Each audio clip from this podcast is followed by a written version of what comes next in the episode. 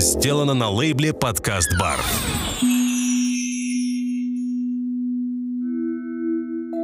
Это подкаст «Полоска света под дверью».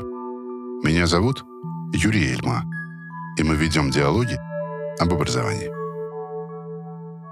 Все мы когда-либо играли в игры. Кто-то в детстве.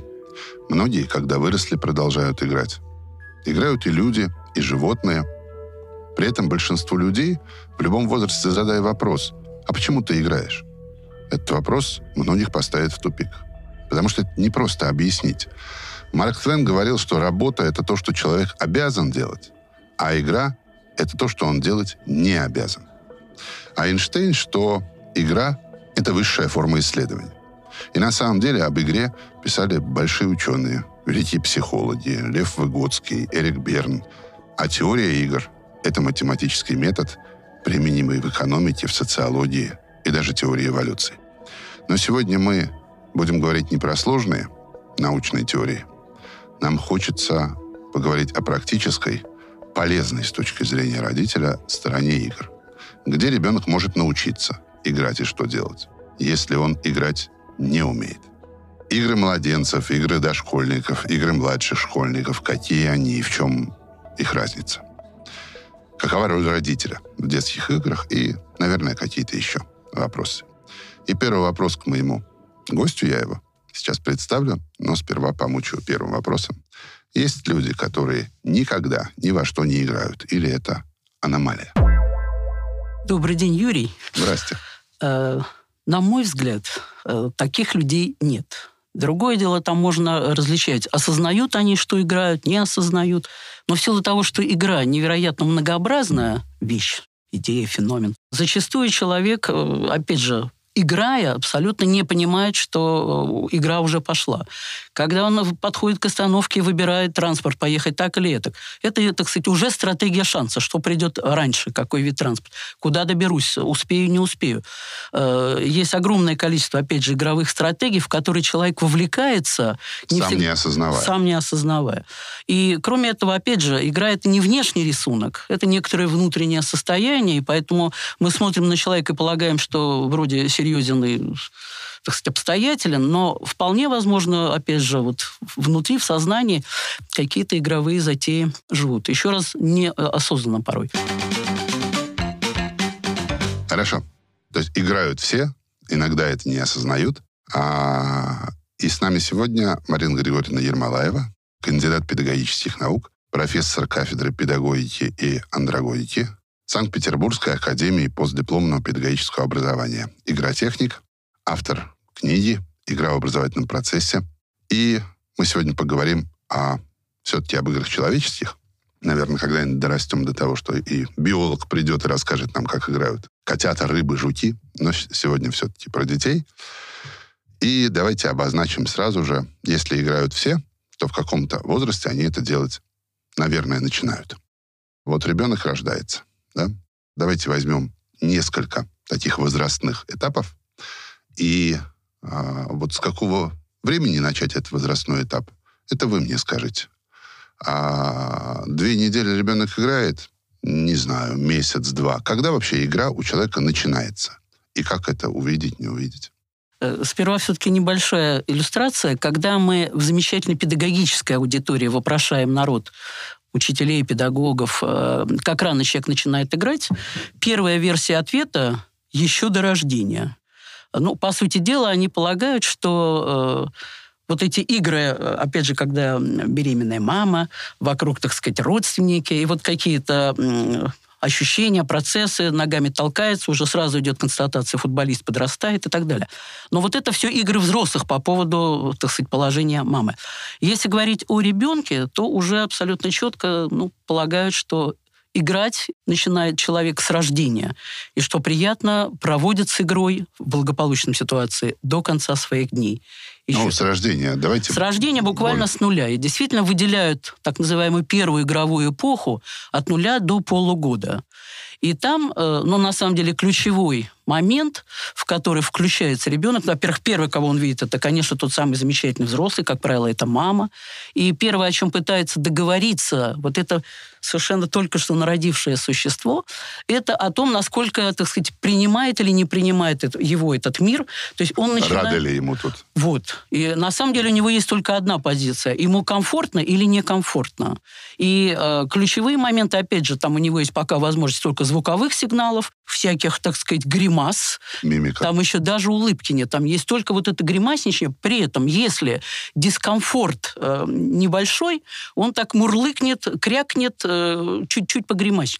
Но чем круче нарастает вот это состояние дискомфорта, тем ярче и громче он начинает э, сообщать миру, что вообще ему нехорошо. Ну, а потом крик, естественно. Крик и Да. так далее. И вот здесь очень важно, насколько чувствительна мама, прежде всего мама, вот к этим сигналам дискомфорта. Да, вот здесь э, ребенок действительно начинает э, формировать, ну, то есть возникает такая попытка договориться с миром на языке эмоциональном, потому что мимическая краска – это первая краска, которую я могу сообщить миру, а у нас, у взрослой публики, уже есть некоторая возможность прочитать эту мимику в позитив, негатив. Мы по-своему это интерпретируем, и вот тут возникает интересная штука, потому что для родителей во многом возникает такое ощущение головоломки – не всегда, к сожалению, сигналы, которые посылает ребенок, потому что он рождается, ну, опять же, на основе исследований, с богатейшей палитрой вот этих мимических красок, но он пробует сигнализировать миру.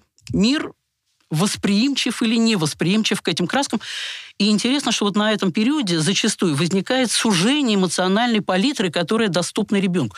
Просто потому, что он дает сигналы, сигналы не доходят до взрослых, но вот они такие не очень чувствительные, тоже не очень эмоционально То есть он говорит больше, чем Да, взрослые он могут говорит понять. больше, да, у него язык куда более, на, так сказать, насыщенный эмоционально, мимически. Но родители, к сожалению, иногда торопятся, иногда невнимательно, потому что здесь э, действительно нужны распахнутые глаза мамы, нужно очень внимательная и очень доброжелательная настройка. И только в том случае, когда действительно вот в целом у ребенка ощущение, что все его базовые нужды э, в еде, в сне, в свете, в тепле, в комфорте удовлетворены, у него постепенно возникает ощущение, что этому миру можно доверять. Меня здесь чувствуют, меня здесь понимают. Это первая позиция вот в этом э, первой игровой фазе. Вторая фаза э, это на А самом что тут за игра-то в этом возрасте? Вот что это? за- Исключительно это пока мы знаем, что основная функция игры это так называемое э, так сказать, создание эмоций, эмоциогенная функция игры. То есть э, в игре есть возможность набрать, попробовать самые разные эмоциональные краски. И игра дает нам возможность перепады колоссальные, вот именно эмоциональных переживаний, которые обычная будничная жизнь не дает. И в этом плане, э, опять же, за счет чего идет игра? Почему это называют все-таки игрой? Потому что здесь идет э, такие повторные э, возвращения к каким-то, так сказать, краскам, которые нравятся, и э, возникает некоторая ритмическая краска. Вот вторая позиция, очень важная в этом периоде, это ритм взаимодействия мамы и ребенка. Э, Причем здесь именно важна э, мамина участие, потому что за ритм, вот за такое темпоритмическое вхождение ребенка отвечает именно мама. И вот здесь могут возникнуть либо такие гармонизации с миром, гармоничные ритмы, либо, к сожалению, дисгармоничные, если мама вся, так А сказать... вот на- конкретный пример можно вот, э, Ну, вот этого? Вот на самом деле самый яркий пример – это то, как мама укладывает ребенка, вот убаюкивает его. Есть эти замечательные колыбельные песни, которые мама начинает, так сказать, намурлыкивать. И мы сталкиваемся с тем, что современные мамы, к сожалению, зачастую отходят в сторону, включают музыку, и мурлыкает не она, мурлыкает, ну, в смысле, напевает колыбельную кто-то другой. Вот э, очень важна как раз такая вот ритмика, успокоения. И э, в этом периоде, вот начальном младенческом, ребенок очень восприимчив э, как раз вот к этой эмоции и к ритму опять же, э, вот перехода из состояния возбуждения в состояние расслабленности и покоя. И ему очень важно вот этот момент тоже в себе немножко... И это игровой момент? это все относится к так называемым естественным играм человека. То есть, э, опять же... Это что? Естественно, это то, что, опять же, вы сказали, играют и братья меньшие, имеется в виду э, животные, опять же, э, котята, щенята. И, кстати, у Конрада Лоренца про это уже подробно прописано. Другое дело, нам его сложно пригласить сюда, но книги есть, э, в частности, вот книга по агрессии, там как раз очень интересно прописаны именно игры животных. Так вот, э, эти игры, потому что, ну, достаточно вспомнить, извините, обезьянку, которая упоюкивает, так сказать, младенца. Здесь мы на самом деле еще не имеем возможности к ребенку обратиться словом, да, апеллировать к его сознанию. Он пока абсолютно бессознательное существо, которое реагирует на двигательные вещи, на звуковые вещи. И опять же, э, здесь есть моменты, вот почему это к игре относится, потому что здесь есть моменты э, повторов. Повторов и опять же вот, придание этим повторам некоторых ритмов, некоторого цикла. Возникает такая ритуальность поведения, когда мы утром пробуждаем ребенка, когда мы э, вечером убаюкимся, когда мы пытаемся с ним о чем-то договориться, опять же, договориться исключительно, имея язык вот скорее звука, да, потому что к развернутой инструкции, как быть, ребенок в этом возрасте еще категорически не готов. Просто по звуку, по звуку э, к тому, как говорят взрослые, вот здесь, поскольку в этот же период идет формирование гортани, формирование связок, потому что гортань ребенка готовится к той фоногеничной, да, вот к той звуковой природе вот голоса, звука, который принят в этой языковой как бы среде. У грузин это будет один вариант, я не знаю, у э, итальянцев другой. А, у... Подготавливается, как он будет впоследствии говорить. Да. Хорошо. То есть правильное звукопроизношение такое. Ну, эти такие игры больше это интересны. Это история младенческая, да. Да. Это такие игры, которые, с нашей точки зрения, людей, понимающих, что такое игра, ну, обывателя, да, они выглядят странно, да, и, наверное, можно было бы нарисовать стрелочку и вообще э, про эти игры до полгода поговорить как отдельная тема. Но давайте все-таки на этом мы сейчас угу. не сосредоточимся. А пойдем по возрасту немножко дальше. А вот дальше какой возраст? Половина, полгода. Дальше, так, хорошо. Вот дальше интервал Еще очень важный период, да, вот от полугода год до трех. Вот дело в том, что некоторые ребята так пошустрее до года, до полугода успевают справиться вот с этой задачей решения э, диалога с миром и выстраивания пока внешнего диалога, потому что этот внешний диалог вот с мамой, он переходит потом во внутренний диалог по поводу своих чувств и переживаний. И там, э, значит, еще раз, с полугода до трех или Давайте года про до этот трех. период. Да, вот поговорим. это очень важный момент, потому что, что здесь ключевая ситуация, когда ребенок начинает осознавать границы «я не я», э, и свою возможность воздействия на этот внешний мир. Главное, что здесь начинается, это мощное оперирование с предметами да, вот отношения с предметами выходит на первый план. Угу. Потому что здесь очень важно, что называется, а, вот ощутить, насколько я, э, опять же, могу повращать через э, манипуляцию с предметами. Я начинаю ощущать размерности игры, и да? так далее. Да. И там есть очень важная штука, вот эта граница «я не я». Ребенок начинает осознавать себя в зеркале, и вот эта удивительная штука, когда он начинает уже не маме э, гримасы показывать, а видит себя и чувствует, что вау, здесь есть какой-то интересный там такой же. Да. И он начинает понимать опять. Больше того, там есть вот этот момент осознания, кто это, что это. И, э, конечно, такой ключевой штукой это вот самоосознание я. Но вот с точки зрения игровых затей, там э, есть момент очень важный понять границы своих возможностей. И, как правило, это связано, вот такой самый простой пример, это бросание предметов. И вот здесь как раз опять роль взрослого принципиально в силу того, что ребенок бросает предмет, задача взрослого подхватить и, так сказать, э, принести. Вступить в диалог в, это, да. в такой форме. При этом э, там у ребенка очень много чего происходит, он бросает, он э, смотрит, куда бросить, он так не вообще бросает, а он так провожает предмет. И дальше действительно он очень надеется, что с ним сыграют, то есть подхватят и принесут. Э, здесь у ребенка есть такая проверка границ терпимости или терпения у родителей. Потому что э, вот здесь очень интересный был пример. Э, дома родители могут там условно 5-7 бросков выдержать и ловить его из разных мест. Но когда, э, ну, вот, например, на моей памяти я видела ситуацию, папа едет с ребенком и... Э, в машине? Пап, нет, в, извините, в метро еще а, метро. до коронавируса, все без масок, все замечательно. Папа достает конфету для ребенка. Ребенок берет конфету, понимает, что это, в общем, легкий предмет. Вокруг много чувствует, как зрители. Он швыряет этот конфету. Папа, тренированный человек, поднимает конфету, возвращает. Ребенок опять бросает опять возвращает. В третий раз бросать. Тут уже просто все зрители, им интересно. Так они от Автовой, что будет от дальше? Автовой до Девяткина и развлекались. Пока два броска, третий бросок, папа немножко подустал, и папа разворачивает эту конфету и на глазах у ребенка съедает ее. Дядя Петя, ты дурак? И вот тут явно э, несоответствие какой-то внутренней программы ребенка, потому что дома явно э, игра шла дольше. Поэтому здесь он сразу разразился криком, ужасом, потому что вообще нарушены правила игры, к которым он привык. Это очень яркий момент вот с пониманием э, границ возможностей по управлению крупными предметами. Так, вот учителя еще. те самые предметное манипулирование, когда еще раз, тут уже тоже важно с родителями, когда мы начинаем различать круглые, квадратные, цветные, разные, когда ребенок опять же, у него возник, там есть еще такое формирование собственника, где мое, где не мое, и вот это начинается такое складирование предметов. Ему хочется создать вот это, и вот это тоже мое. При этом э, начинаются игры, с, когда взрослый пытается забрать, вот некоторое обережение своей собственности, это мое.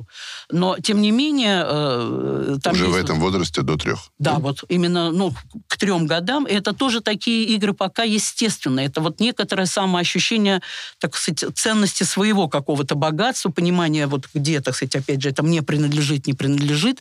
Э, но, тем не менее, э, это вот некоторые игры на отнимание, отбирание, то есть иногда все-таки умение забрать и отдать. Но пока внутри э, своей Еще. Семьи. Во что до трех лет, вот Э, что является Еще один момент очень важный. Дело в том, что если э, вот на первом, так сказать, первой игровой фазе, да, вот до полугода идет э, формирование звуков, то здесь уже начинается словотворчество, то есть игра со словами. Но мы знаем эту замечательную книжку от двух до пяти. Чуковского, где, да. да. Вот ты говоришь, что сосульки нельзя сосать. А зачем же их тогда назвали сосульками? Что ли ножик, вилкин муж? Что, кочерга жена кочегара? Вот тут как раз родителям очень важно подхватить это, потому что он начинает какие-то совершенно неологизмы порождать, и э, ребенку очень нравится, когда родители, вау, ну как ты здорово придумал, да. Еще и как-то фиксировать и рассказывать. То есть для ребенка вот эта поддержка словотворчества, потому что это самое начало вот таких, э, он тоже это делает пока неосознанно, у него причудливым образом складываются слоги в слова, хотя еще раз он ловит, конечно, какие-то варианты того, того, что он слышит.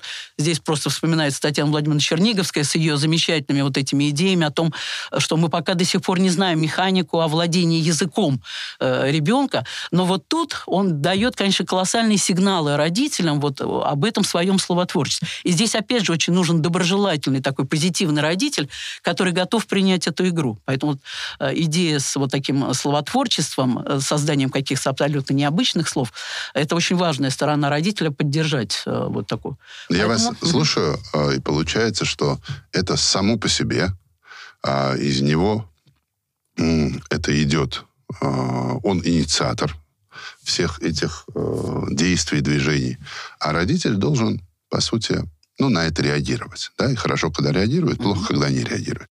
А в этом возрасте мы пока находимся mm-hmm. во временном промежутке mm-hmm. до трех. Чему-то учить а, играть надо ребенка, или ты скорее зеркало и отражающие эти предметы? Там есть э, такие обучающие моменты, потому что в этот э, период еще идет ну, такое овладение, осознание своего тела, рук, ног. Э, и в этом плане здесь тоже э, как бы нужен, нужен взрослый, который позволит ощутить вот во всей полноте э, и, так сказать, все свои э, части. А, потому что э, вот в период до шести, э, до, до полугода ребенок так только вниманием каким-то, так сказать, направляет там на руки, ноги, сцепляет руки. А вот для того, чтобы как-то расширить палитру того, что можно делать со своим телом. Вот здесь нужен отчасти взрослый, который подсказывает, какие еще есть возможности для именно двигательных игровых э, штучек. Да? Угу. Во второй момент, вы правы относительно того, что на первом, вот эта первая игровая эпоха до полугода, и у кого-то до года, инициатор родитель причем желательно действительно такой позитивный, доброжелательный инициатор всех. Ну, поддерживающий эту инициативу. И он Это можно так делать. Он, так сказать, а ну как где здесь... Ну вот когда ребенок начинает реагировать на звуки, э, мама, папа, а ну-ка покажи, где мама, покажи, где папа, а кто это пришел, а что это у меня, а покажи, где пальчиком, где тут э, курица, где тут заяц. Э, то есть первую половину иници... инициативы исключительно на стороне родителей, а вот э, во втором периоде же действительно свобода, такая инициирование переходит к ребенку. И здесь очень важно э, вот родителю, опять же, принять Поддержать. Да, эту инициативу. Мгм. Потому что если мы начинаем немножко забивать, то есть, конечно, проблемы потом с будущей свободой такое самовыражение. Я не помню, как э, звали японс- японца, да, который написал книгу «После трех уже поздно». Ну, можно там о посмотреть. воспитании. Да. Вот здесь есть такие вещи, которые нужно пройти именно в, ну, по вашей типологии, во второй период, да, 0 0,5-3 года. Вот если ты тут не проиграл что-то важное, то потом это аукнется как-то неблагополучно. К сожалению, ключевая проблема вот этого младенческого периода, ну, по крайней мере, от нуля до двух лет, это вот та ситуация, когда ребенок, ну, как бы подсознательно э, отвечает себе на вопрос, он нужен этому миру или нет. И если в этот момент рядом не очень внимательные родители, не очень, к сожалению, вот так настроенная, сонастроенная на него мама, э, к сожалению, вот эта базовая вещь, она закладывается в недра подсознания, что он не нужен.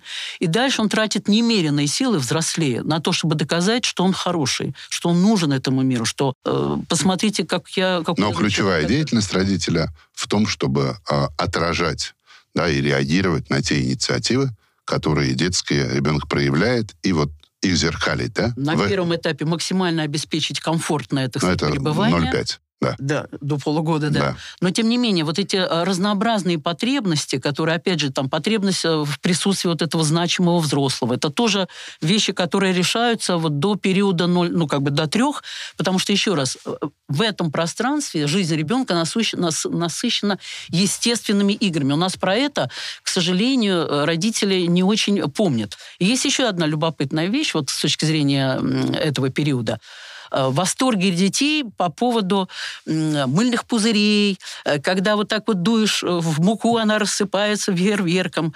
Э, А что это?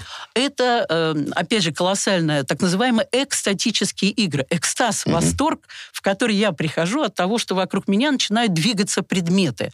Э, На самом деле, То есть это такой опыт, чтобы почувствовать Да. диапазон он эмоций. чувствует, да. Во всяком случае, ему всегда это нравится, потому что в этом есть некоторое такое, во-первых, его влияние на мир, а во-вторых, э, созерцание очень необычных вещей, потому что мир, ну, как бы в основном статичен, и вдруг начинает бликовать вода, начинает мерцать пламя, э, потрясение от фейерверка, которые вот эти брызги. Почему дети любят пускать фонтаны вот водой, да, когда Мгм. замечательно класс пришел помыть руки. ну, После ю- этого надо делать ремонт. да, ну, во всяком случае, мы, вот эти водяные пистолеты, это все элементы экстатических игр, которые нам генетически заложены. Нам очень важно, если нет других поводов для эмоциональных переживаний, у нас всегда есть возможность эмоционально откликнуться вот на эти мерцания, бликования, сверкания. Когда у мамы надето что-то яркое, бликующее, для Ух ребенка ты. уже восторг, у него уже непроизвольно внимание цепляется на этой штучке. И это, а, опять же, вот вещи, которые, э, ну, здорово, когда, опять же, родитель не пресекает вот э, все эти восторги, а действительно поддерживает э, вот эту готовность откликнуться То эмоционально. есть, иными словами, он должен понять, а, я объединяю эти два Мгм. периода до двух лет, что мир ему рад, что в нем комфортно, что можно играть, и что это такая форма взаимодействия с Мгм. миром, да? Вы слушаете подкаст «Полоска света под дверью». Меня зовут Юрий Эльма, и мы ведем диалоги об образовании. Э, Я очень упрощенно, может быть, Ну да. там э, маленькое такое резюме подвел. Пойдемте в более интересный возраст. А, Не то, что этот неинтересный. Я думаю, что тот будет более рельефный, насыщенный, яркий. Возраст 3-7. Ну, то есть в конце он приходит в школу, а в начале получается так, что понятно, что семья продолжается, и каждый день дома, и все хорошо, но он еще выходит куда-то. Это куда-то может быть садиком, это куда-то может быть э, встречи со сверстниками. Это разные какие-то игры. Вот э, давайте отсечка. Три года. Как меняются игры вот в возрасте этого э, периода?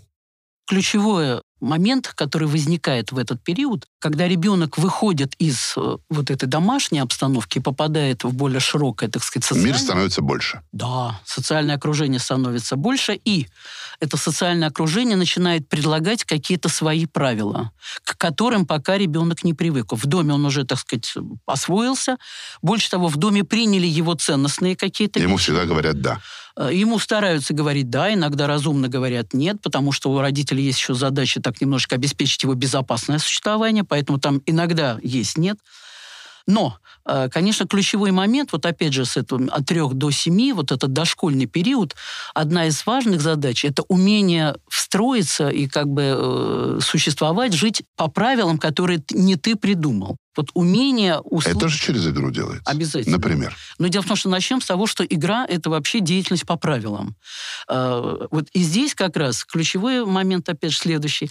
Это то, что возникают уже игры э, искусственные. То есть игры придуманные, у которых есть правила, которым уже предписано правило хода, где мы уже немножко должны договориться о том, что мы сможем как-то сыграть, выиграть, проиграть.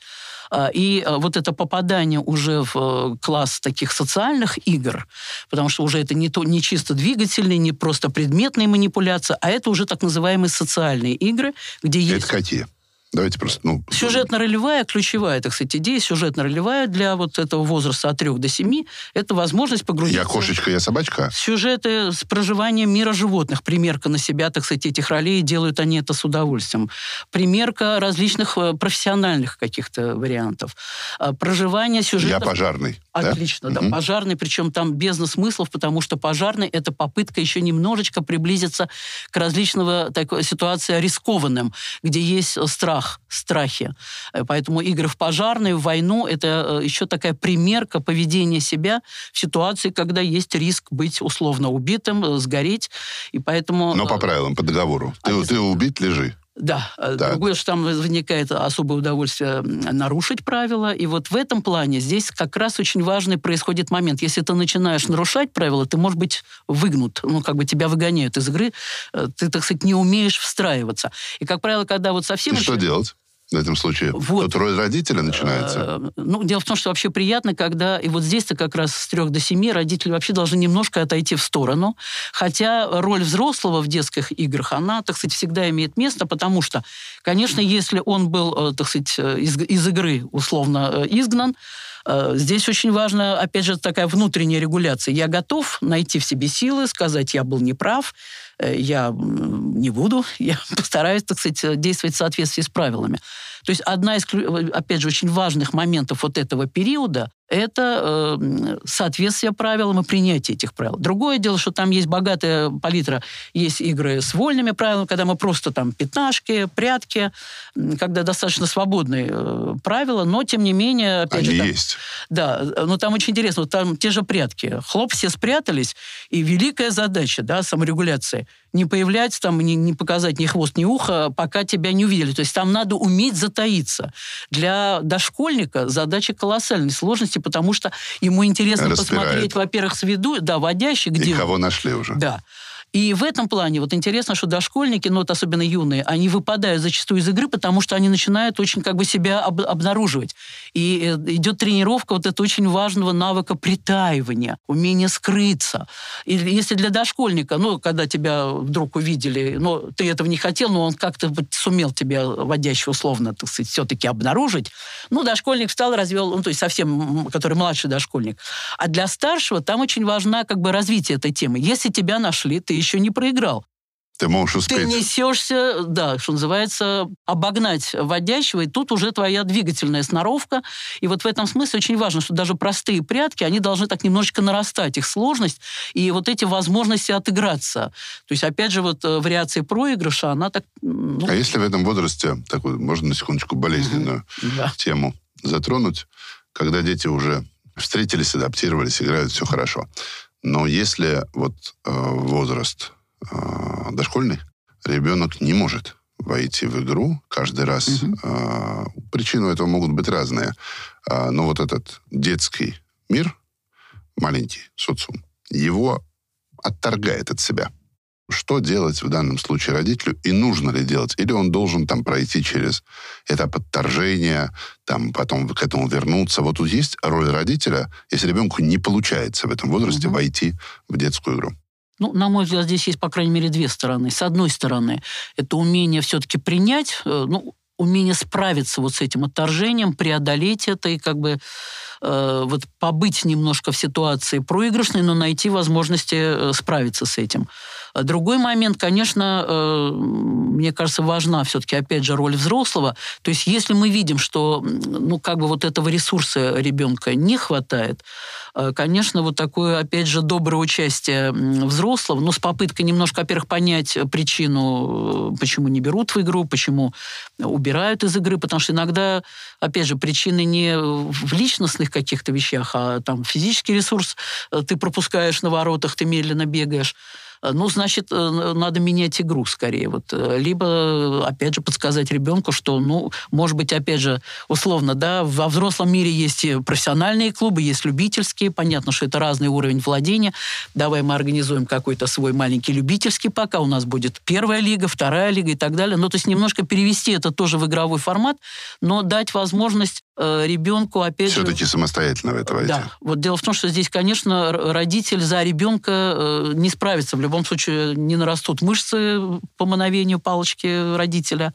Э, но вот это, опять же, возможность такого постепенного нарастания, как бы не отказываться, Потому что самая для меня, вот, мне кажется, грустная ситуация, когда у ребенка опускаются руки, когда ему кажется, что эту вершину не взять. Вот э, здесь, опять же, тут уже некоторый педагогический дар именно родителя, который рядом, который помогает ребенку найти вот эти возможности, э, ну вот вершину, которая ему интересна. Тут, конечно, нужно еще, так сказать, понимать, что ребенку это действительно интересно, ему хочется. Тут есть великая жажда, так сказать, сыграть. Потому что если этот мотив есть, тогда мы сможем на этом играть. Если, конечно, мы чувствуем, что, ну, опять же, игра вещь добровольная, если он был туда втиснут условно, ну его, так сказать, иди поиграй, уже пора играть, уже посмотри, все дети играют, ты не играешь. Вот эти вещи не проходят, потому что все-таки игра это внутреннее, добровольное желание, игра по принуждению игрой никогда не будет. А, и еще один момент вот интересный с точки зрения рискованных игр. А, вот это, кстати, печаль нашего времени сегодняшнего, к тому, что... Что их мало?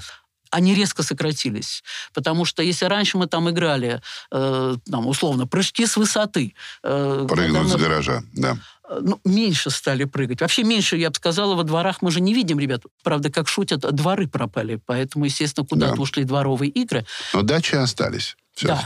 Вот на самом деле, конечно, когда на дачах есть вот этот замечательный какая-то возникает группа ребят, причем разновозрастная, потому что вот это действительно здорово, видна перспектива, так сказать, куда двигаться. И, конечно, здорово, если у старших ребят, старшие дошкольники, э, есть возможность все-таки быть вот в этом разновозрастном, э, таком, опять же, эффективном каком-то взаимодействии. Там еще сложность какая? Младшие дошкольники вообще плохо играют совместно. Они играют вместе, каждый в свою игру, э, параллельно смотрят, что там делает сосед, и начинают подражать. А с какого возраста эти связи начинают? Вот, вот необходимость это, в коллективных играх? Вот где-то с пяти, ну, так сказать, э, средний, понятно, по момент, но вот от с пяти уже мы начинаем пытаться войти в совместность. И вот там мы начинаем договариваться о правилах. Почему это важно? Впереди привет школьная, так сказать, игра, большая игра в школу, условно. Школа тоже игра? Конечно, потому что она идет по правилам, которые ребенок не придумывал. Ему предлагают вписаться в эти самые правила. И если на этапе вот этой дошкольной игры во дворе или да, со сверстниками, в детском саду здорово, ну, в семье, как правило, эта ситуация не выполняется. Вот этот момент, когда ему нужно научиться принимать другие правила, без выхода в социальное какое-то иное окружение не проходит. А это значит, будут сложности. Это значит, ему задачу дошкольного периода нужно будет сочетать уже со школьными задачами. Там другие задачи, когда их много, не все как бы с многозадачностью справляются. Есть еще э, как бы важные моменты, вот именно э, в возрасте с трех до семи, когда мы начинаем уже читать сказки, когда у ребенка возникает интерес э, вот к этим волшебным сказкам. Одно дело, когда он сам на себя берет какую-то роль, да, вот в этих сюжетно-ролевых играх. Другое дело, когда он с упоением начинает слушать те или иные сказки. И вот забавно, когда родители постоянно об этом говорят Предлагаю ребенку прочитать э, Буратино. Он говорит, нет, хочу красную шапочку. То есть есть какие-то э, вот условно сказки, на которые ребенок залипает. Он хочет все время э, изо дня в день слушать одну сказку. Вот здесь, на самом деле, конечно, очень важно прислушаться родителю, вот так присмотреться, на какую э, из сказок условно подсел ребенок. И, в общем, неплохо, э, может быть, даже попытаться спросить, что нравится в этой сказке, почему. Э, ну, редко, когда там бывают развернутые ответы, но, тем не менее, по тому, как слушает ребенок, видна его, так сказать, реакция. Причем иногда он говорит, вот это можно пропустить, вот, а вот дальше. И э, просто для э, будущей истории э, ну, по крайней мере, уже известна мысль, что как раз в зависимости от того, какие сказки мы слушаем в детстве, во многом зависят наши сценарное, да, наше поведение э, уже после 24, да. Мы начинаем отыгрывать эти сценарные идеи, которые в подсознании нам были. А вот вы сейчас произнесли, ребенок берет и слушает. Я это тоже по себе помню, что были там любимые пластинки, а были Мгм. один раз поставил, Мгм. и там вот эту черную курицу, и... Не пошла. Не, но страшная была. Мгм. А, и «Белый бим, черное ухо» второй раз я не смог вообще послушать и посмотреть фильм. Ну, это очень раннее для просто детского возраста, мне Ну, кажется. не, но это все равно Мгм. какая-то была эпоха пластинок. А, вот смотрите, он что-то нашел, ему что-то нравится, он что-то выбирает и, как говорится, зависает на этом. Но а, вот я тоже вспоминаю все вот эти игры нас, советских детей, они были, понятно, что с правилами, понятно, что а, предполагали какое-то коллективное взаимодействие, но они были материально очень бедные. То есть вот палка, вот веревка, остальное надо домыслить. А я вот вспоминаю, когда уже, наверное, повзрослее был, лет 12, а мне впервые в руки попал, э, попался, это еще было советское время, а, попал импортный каталог, с, а, который был там 400 страниц, на которых были цветные фотографии игрушек. Мы сидели, смотрели, Мгм. э, слюни пускали и так далее, потому что такого никогда никто не видел. Сегодня у детей, ну, по старым меркам можно было бы сказать, есть все, а в контексте нашего разговора есть избыток игрушек. Во-первых, э, они, ну, не такие дорогие, как были там 30-40 лет назад в сопоставлении с зарплатой. А, во-вторых, каждый принесет, подарит, дом обрастает, и у тебя, э, если тебе нравятся машинки, у тебя их получается три сотни, а ты уже их не помнишь и так далее. Значит, а дети-то те же. Им как красная шапочка нравилась, так она и завтра нравится, и послезавтра. Мгм. А Буратино опять не нравится. Мгм. Вот что делать с этим избытком игрушек, этим огромным материальным миром, который в это детство э, впирается, по-другому не сказать. А дети лучше, хуже с этим играют. Это мечта реализовавшаяся или как-то по-другому? Здесь история грустная. Да. Потому что э, вот это действительно колоссальное обилие игрушек, и вот любая избыточность, она обесценивает вот тот самый парк. Какая у тебя любимая игрушка? Да никакая. Не выбрать, просто растерялись. И второй момент, э, более важный, может быть, э, связан с тем, что вот опять же этот период от 3 до 7 – это очень важный момент формирования, ну, во-первых, такого творческого уже, такого соз- осознанного или более осознанного творческого начала, так называемая символическая функция игры. Умение переобозначить предметы. Когда стол – это не стол, а Корабль. корабль, машина, ну, в смысле, кресло, автомобиль. Когда палка может быть чем угодно. Вот э, любопытно в свое время нашла информацию, что в Соединенных Штатах есть зал национальной славы игрушки. Зал национальной славы игрушки. И там И что там? представлено 44 предмета. И отбирали их в этот зал национальной славы по как бы критериям. Ну, с одной стороны, долговечно, давно живет. Во-вторых, вот насколько работает на формирование воображения детского. И, И там, э, наверное, палка, веревка, резинка и колесо. как это верно? Ну, помимо, там еще, естественно, то, что, так сказать, э, привело к некой революции вот в игротехническом. Барби. Барби, безусловно. Э, И так далее. Но э, там действительно вот неожиданно, когда я спрашиваю педагогов, э, какие бы вы игрушки туда, так сказать, принесли, э, забываются на самом деле и палки, и, опять же, самый неожиданный предмет, который не вспоминают, а он лежит в этом зале национальной игрушки, это картонная коробка Точно, да. которая на самом деле может Во опять что же угодно. да, превращаться. Так вот, э, дело в том, что чем проще предмет, чем он как бы вот безличие, э, Тем большим количеством смыслов его надо фантазии, да, да. наделить. И, к сожалению, опять же, исследование э, Фельштейна показало, что вот эта э, фантазийная функция, воображение ребят и вот творческое начало, вот это переобозначение резко ослабло. То есть мы на самом деле, вот эта фантазийная игра отступила на задний план, и теперь мы нас в основном занимаемся подражанием. То есть у нас полные аналоги каких-то реальных предметов, голову включать не надо. Равно как... К чему это приведет? Пока вывод э, печальный относительно того, что все-таки очень важная вот эта функция воображения, работы воображения, она ослабевает существенно.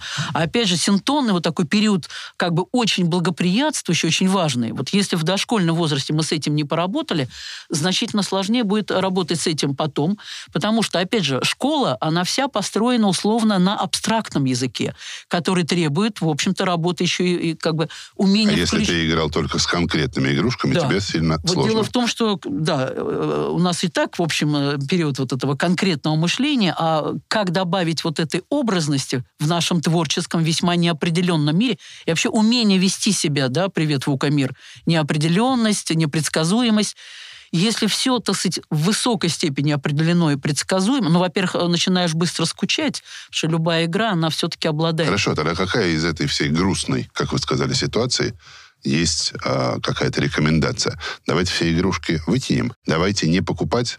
А, мы запретим знакомым приходи, пожалуйста, с цветами, но не приноси мне игрушку. И я хочу там довести а, детскую комнату ребенка, которая у него есть, чтобы у него там было 10 игрушек. Я правильно слышу? Я противник любых запретительных мер, то есть мне не нравится, когда давайте не будем так. На мой взгляд, опять же, ну, есть эти э, игры, давайте попробуем уже, так сказать, подключить, может быть, и наше какое-то воображение. Опять же, зачем нам взрослый человек? Для того, чтобы зачастую предложить и на каких-то знакомых вещах, ну, незнакомое, так сказать, необычное, неожиданное применение обыгрывания. Э, Мне кажется, трудно представить вот этот момент сокращения. Э, Мы действительно сегодня... Избыточность — это характеристика не только игрового мира, но и нашего житейского мира. Понятно, что Но выбирать... эта избыточность ведет к упрощению нас. К сожалению, к упрощению, к необходимости такого поверхностного взгляда.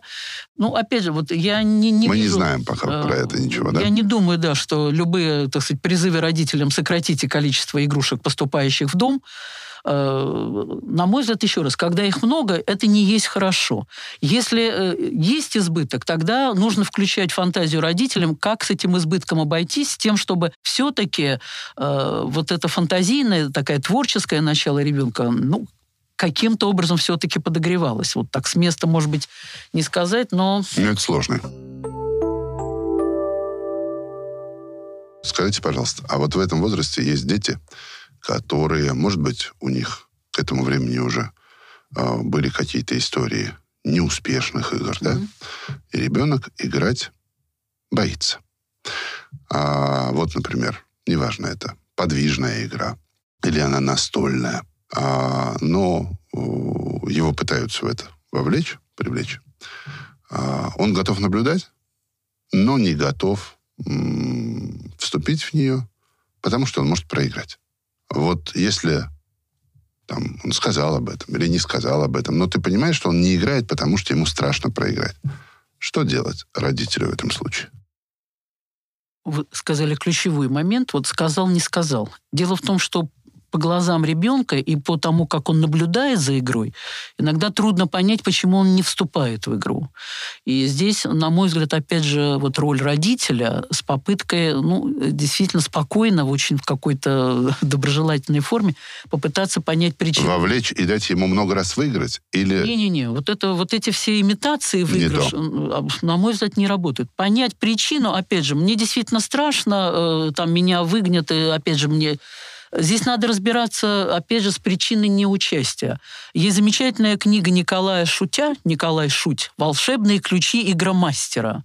Вот у него там э, замечательная раскладка по причинам, почему ребята не вступают в игру, и комментарии вот к поведению родителей, так сказать, каким образом э, с этим работать.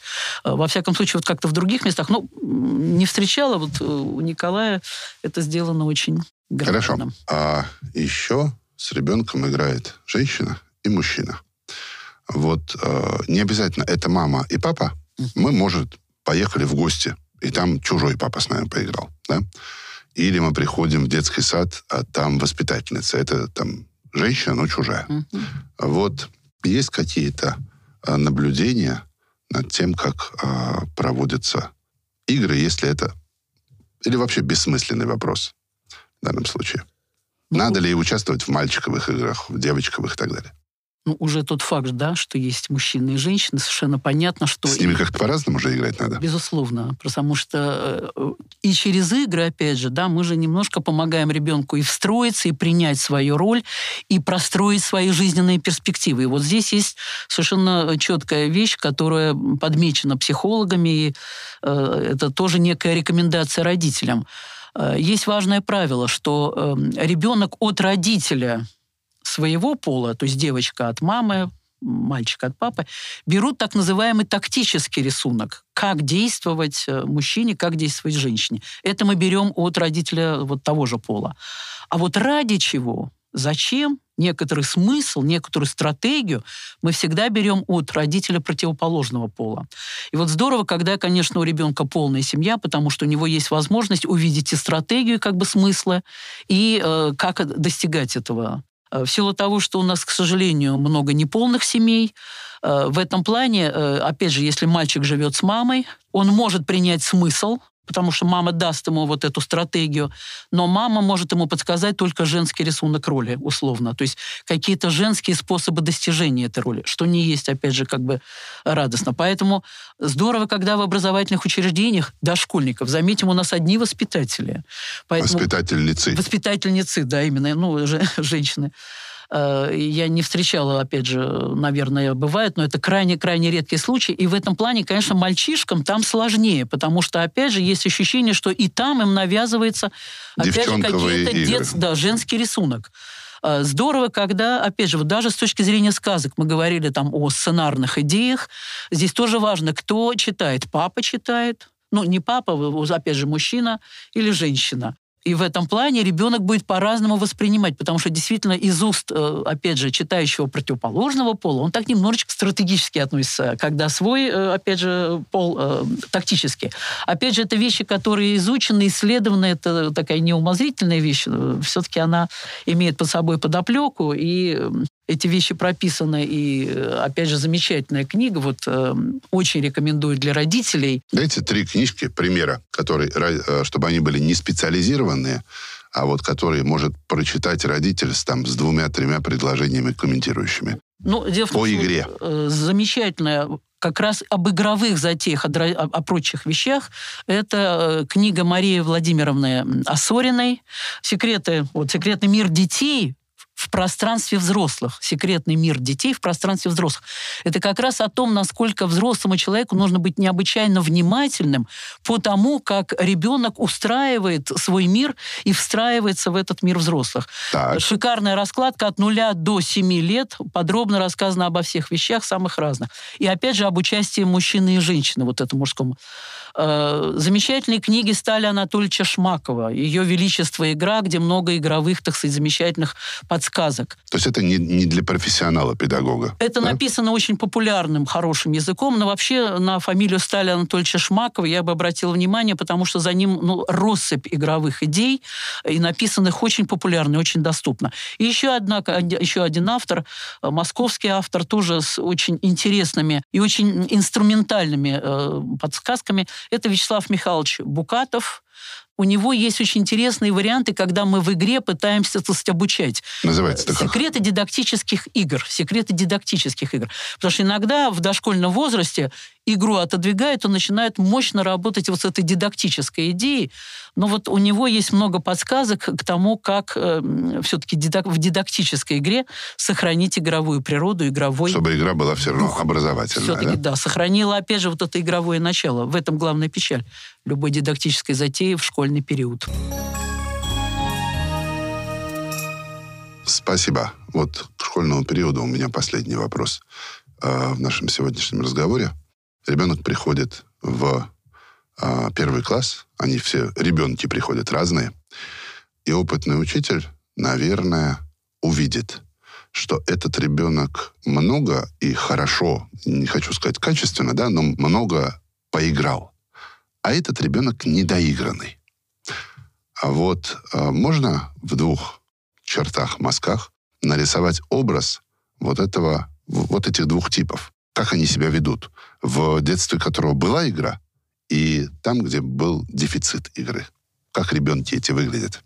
Ну, во-первых, естественно, э, я бы сказала, тот, кто играл, доиграл, и в нем сохранился вот этот замечательный интерес к жизни. Он продолжает играть и все переворачивать У в игру. него как бы привет, улыбка, но он улыбается чаще, он легче идет на контакты, он легче договаривается с любым человеком, который оказывается рядом с ним за партой, он от, более открытый легче э, может вступать в диалог с учителем. Больше того, мы говорили вот про эту символическую функцию, если он научился в дошкольном возрасте переобозначать изучать, он легче ловит вот этот абстрактный язык науки. Потому что когда э, учитель начинает объяснять условно сложение, единица плюс единица, это все как бы сплошная абстракция. А что единица? Да? Ну, на самом деле, это такая елка с обрубленной, ну, в смысле, одна ветка, плюс э, самые разные вызывает ассоциации.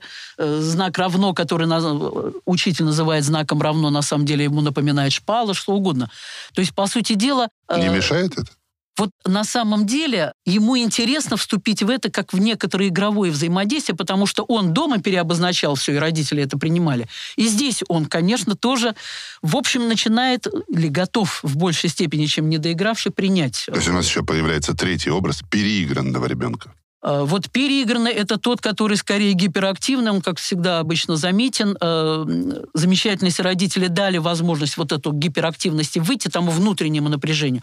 Но, кстати, она зачастую проявляется, вот э, опять же, когда ребята начинают вибрировать на местах, это признак того, что напряжение нарастает. И мы либо умеем с ним справляться, либо нет.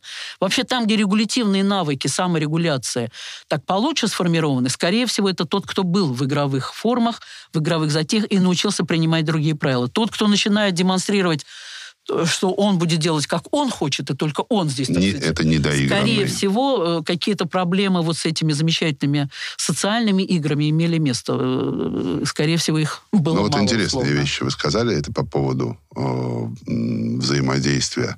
Игра как навык взаимодействия с миром абстракций, как э, некое получение э, опыта жизни в правилах. Это важные истории которые, наверное, к первому классу, ну, не то, что должны быть сформированы, но сильно облегчат uh-huh. жизнь человека, который м- переходит. Уже в школу. Про школу мы не успели поговорить. Ну, значит, это может быть предмет.